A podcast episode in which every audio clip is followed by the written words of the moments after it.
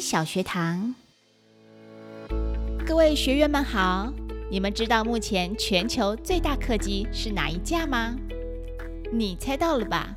就是拥有双层客舱、四颗引擎的空中巴士 A 三八零八百，它最多可搭载八百九十三名乘客，是不是很多？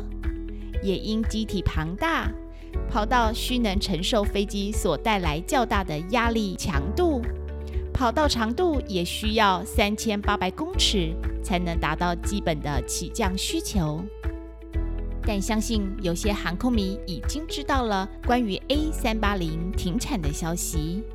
空中巴士 A 三八零于二零零七年首航，但因耗油、维护费用成本高，导致订单量不够多。空中巴士公司决定于二零二一年停产。跟各位小学堂的学员补充一下，目前松山机场最大载客量的飞机是波音公司的 B 七八七一零，它可搭载三百四十二名乘客。这一集的松基小学堂就到这里哟，我们下一集见。